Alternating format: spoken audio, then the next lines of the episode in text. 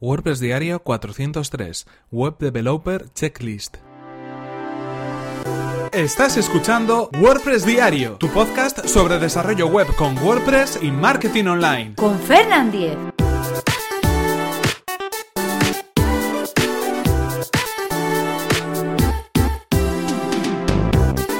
Hola, ¿qué tal? Hoy es miércoles 7 de febrero de 2018 y comenzamos con un nuevo episodio de WordPress Diario donde íbamos a hablar acerca de una extensión para Google Chrome que nos va a permitir revisar nuestros sitios web y comprobar si cumplen con las buenas prácticas recomendadas. En este caso estamos hablando de Web Developer Checklist. En este caso nos referimos a una extensión de Google Chrome que nos permite, como hemos comentado, revisar algunos elementos relacionados con nuestro sitio web y que, bueno, nos muestra un resumen mm, a modo de guion, a modo de lista de todos los elementos que tendríamos que tener en cuenta para eh, haber creado una página web eh, correctamente según una serie de buenas prácticas. ¿Qué son los elementos o cuáles son los elementos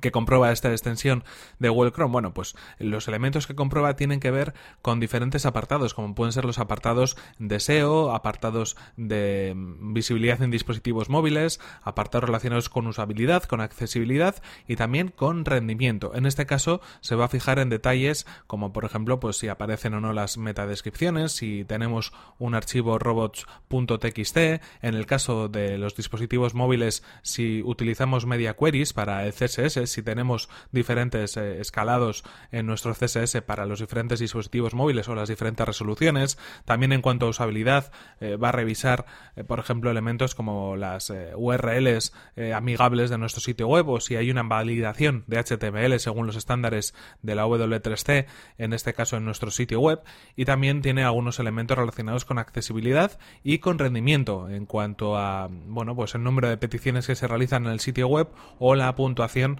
de algunos servicios como el de Google Page Speed. En este caso lo que hace es añadir un botón en la barra de herramientas de nuestro navegador, en la barra de herramientas Google Chrome,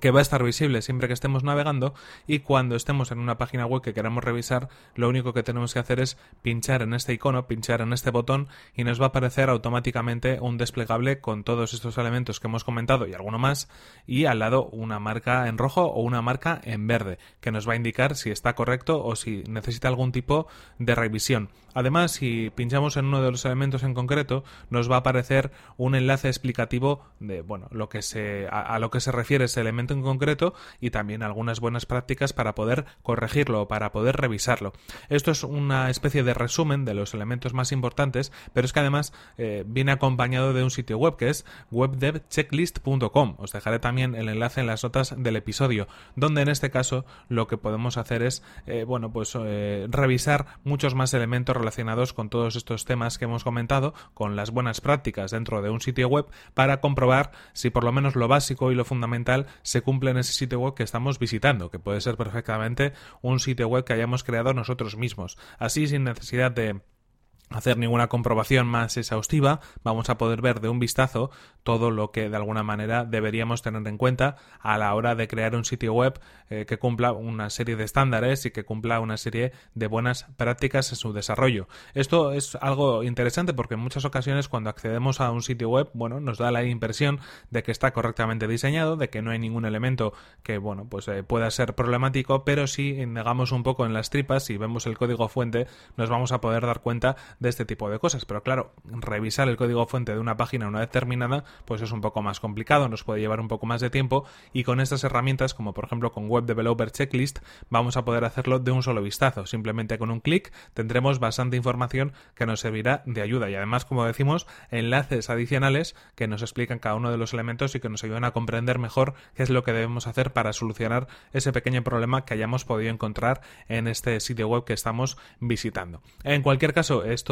es todo por hoy. Esta es la herramienta que recomendamos hoy, una extensión para Google Chrome que recomiendo y que bueno, la podéis probar para sacarle todo el partido que se merece. Y en cualquier caso, si queréis eh, acceder a las notas del episodio, ya sabéis que podéis entrar en fernan.com.es barra 403. Este es el episodio 403 de WordPress Diario. Y por mi parte, recuerda que si quieres ponerte en contacto conmigo, lo puedes hacer a través de mi correo electrónico fernan.fernan.com.es o desde mi cuenta de Twitter que es arroba Fernán, muchas gracias por tus valoraciones de 5 estrellas en iTunes, por tus comentarios y me gusta en iVoox y por compartir los episodios de WordPress Diario en redes sociales. Nos vemos en el siguiente episodio, que será mañana mismo. Hasta la próxima.